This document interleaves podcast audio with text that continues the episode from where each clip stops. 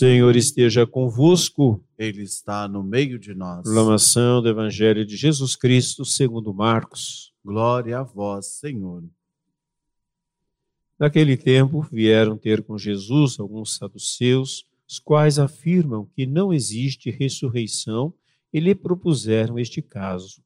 Mestre, Moisés deu-nos esta prescrição: se morrer o irmão de alguém e deixar a esposa sem filhos, o irmão desse homem deve casar-se com a viúva, a fim de garantir a descendência de seu irmão.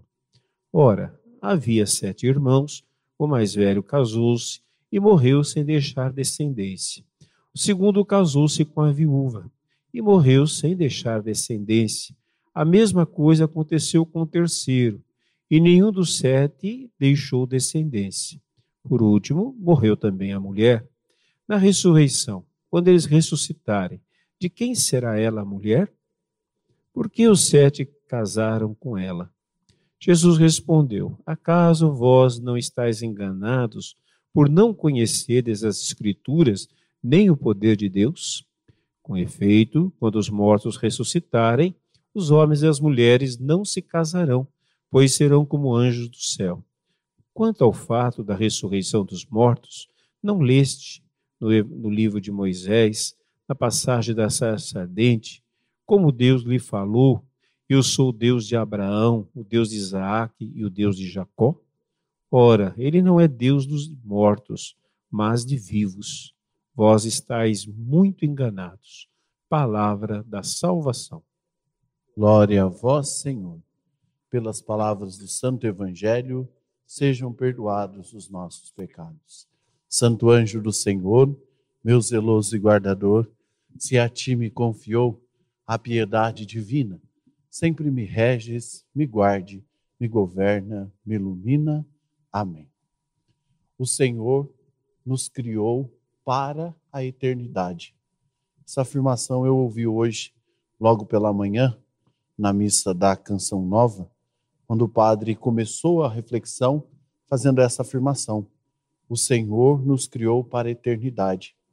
A nossa vocação é ser santos. Não é minha vocação, não é a vocação só do outro, mas é a vocação de todos nós. É vivermos a santidade, ou é alcançarmos, ou assim chegarmos à vida santa. E a vida santa nós só vamos chegar no céu. Por isso ninguém é santo em vida, né? Porque na vida nós vamos vivendo a nossa vida e construindo a santidade que nós viveremos no céu. Só que a santidade não é mérito nosso, mas é pela graça de Deus. E por que não é mérito nosso? Se nós passamos a vida nos esforçando para ser santos. E por que a santidade não é mérito nosso? Porque nós não temos poder de nos autoproclamar santos. Então, se você conhece alguém que se autoproclama santo, pode ter certeza que essa pessoa está escondendo a sua identidade atrás de uma máscara. Por quê? Porque nós somos humanos. E na nossa humanidade, nós vivemos altos e baixos. Nós temos momentos maravilhosos, perfeitos, momentos de entrega, de fé, de alegria, mas também nós temos momentos de dificuldades. E não somos só nós. Haja vista o que nós ouvimos hoje na primeira leitura. São Paulo dizendo que ele também estava passando por um momento de sofrimento. Todos nós passamos momentos de sofrimento. E muitas vezes, dentro dos nossos sofrimentos, nos sofrimentos da vida, nós pecamos, nós erramos. Então, perceba que a santidade, ela não é só um mérito nosso, de construção nosso. Ah, eu vou viver o céu, e só eu me esforço para viver o céu. Não. Nós precisamos confiar na graça de Deus. Porque se a gente se fosse só um mérito nosso, que valor teria a graça de Deus? Nenhum. Por quê? Ah, a santidade é um esforço meu, eu me esforço, vou para o céu e a graça de Deus tem que valor na minha vida? Nenhum. Pois é a graça de Deus que vai nos configurando ao longo da vida para chegarmos ao céu. E ao longo da vida, o que que nós vivemos, Padre? Nós vivemos a nossa fé. Nós ouvimos na primeira leitura de hoje São Paulo dizendo: o Senhor não nos deu um espírito de timidez, mas nos deu a, for a fortaleza, o amor e a sobriedade. Olha que bonito isso. A fortaleza, o amor e a sobriedade. Para quê? Para vivermos a nossa fé, para não escondermos a nossa fé, para acreditarmos naquele que já conquistou o céu para nós e que agora nos espera chegarmos todos à morada celeste, porque fomos criados para a eternidade.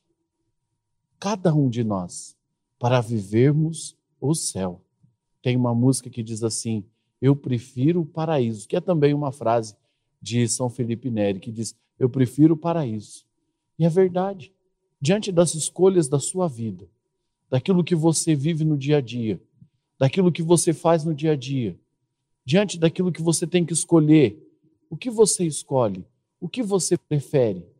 Viver a fé é isso, é buscar as coisas do alto a cada dia. E aí eu estou vivendo a minha fé.